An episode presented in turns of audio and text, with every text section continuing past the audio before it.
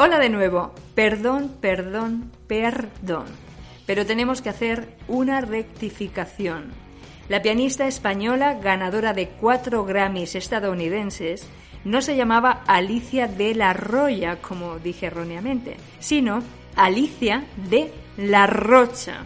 Queremos dar las gracias a una oyente que nos ha escrito sugiriéndonos dicha corrección. Margarita, muchísimas gracias. Como decimos en España, rectificar es de sabios. Así que lo dicho, Alicia de la Rocha, maravillosa artista española.